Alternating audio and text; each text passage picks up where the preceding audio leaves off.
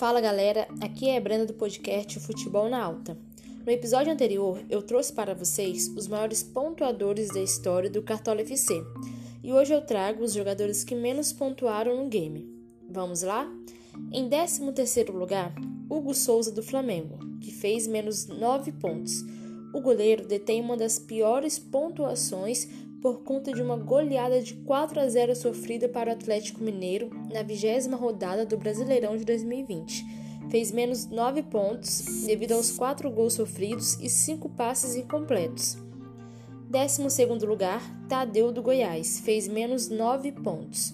Por mais que ele faça parte do clube de goleiros com melhores pontuações na história do Cartola, o atleta também teve uma das piores, na goleada sofrida para o Santos de 6 a 1 na 13ª rodada do Brasileirão de 2019. Em 11º lugar, Derlis Gonzalez dos Santos. Fez menos 9 pontos. O atacante Derlis é o único estrangeiro presente na lista dos piores pontuadores do Cartola FC. Na vitória do Santos por 2 a 1 contra o Grêmio na primeira rodada do Brasileirão de 2019, Derlis recebeu um cartão amarelo e um vermelho na partida. Em décimo lugar, Jandrei da Chapecoense, que também fez menos 9 pontos. No jogo contra o Grêmio, na Arena Condá, a Chapecoense foi derrotada por 6 a 3 na quinta rodada do Brasileirão de 2017. O goleiro sofreu 6 gols e conseguiu fazer apenas uma defesa na partida. Em nono lugar, Matheus Galdesani do Coritiba fez menos 9,50 pontos. No empate de 1 a 1 contra o Vasco da Gama fora de casa, pela trigésima rodada do Brasileirão de 2017, o volante fez menos 9,50 por conta do seu gol contra e por ter recebido um cartão amarelo. Em oitavo lugar, Cássio do Corinthians fez menos 10,60 pontos. O goleiro do Corinthians também marca presença por conta da goleada de 5 a 1 sofrida para o Flamengo em plena Neoquímica Arena, na 17ª rodada do Brasileirão de 2020. O goleiro não fez nenhuma defesa difícil, sofreu 5 gols e errou 6 passes. Em sétimo lugar, Luan Poli do Sport Recife, que fez menos 10,70 pontos. Participa da lista por conta da goleada sofrida para o Internacional na Ilha do Retiro por 5 a 3 na 16ª rodada do Brasileirão de 2020 o goleiro do esporte sofreu 5 gols e errou 7 passes na partida.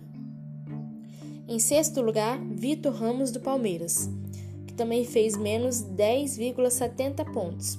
Na derrota em casa para o Goiás por 1 a 0 na terceira rodada do Brasileirão de 2015, o zagueiro fez menos 10,70 pontos devido a um gol marcado contra e um cartão amarelo e um vermelho recebido.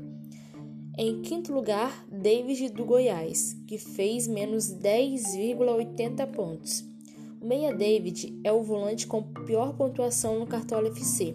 Na derrota do Goiás para o Fluminense por 2 a 0 na 13ª rodada do Brasileirão de 2014, o jogador fez tal pontuação principalmente por um gol contra marcado e um cartão amarelo recebido.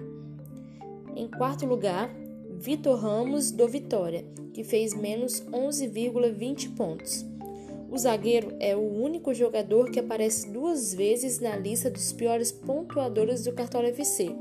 Mesmo o Vitória ganhando do Grêmio fora de casa pela décima rodada do Brasileirão de 2016, o zagueiro fez menos 11,20 pontos, graças a um gol contra e um cartão amarelo recebido. Em terceiro lugar, o goleiro Galato do Criciúma, que fez menos 12 pontos.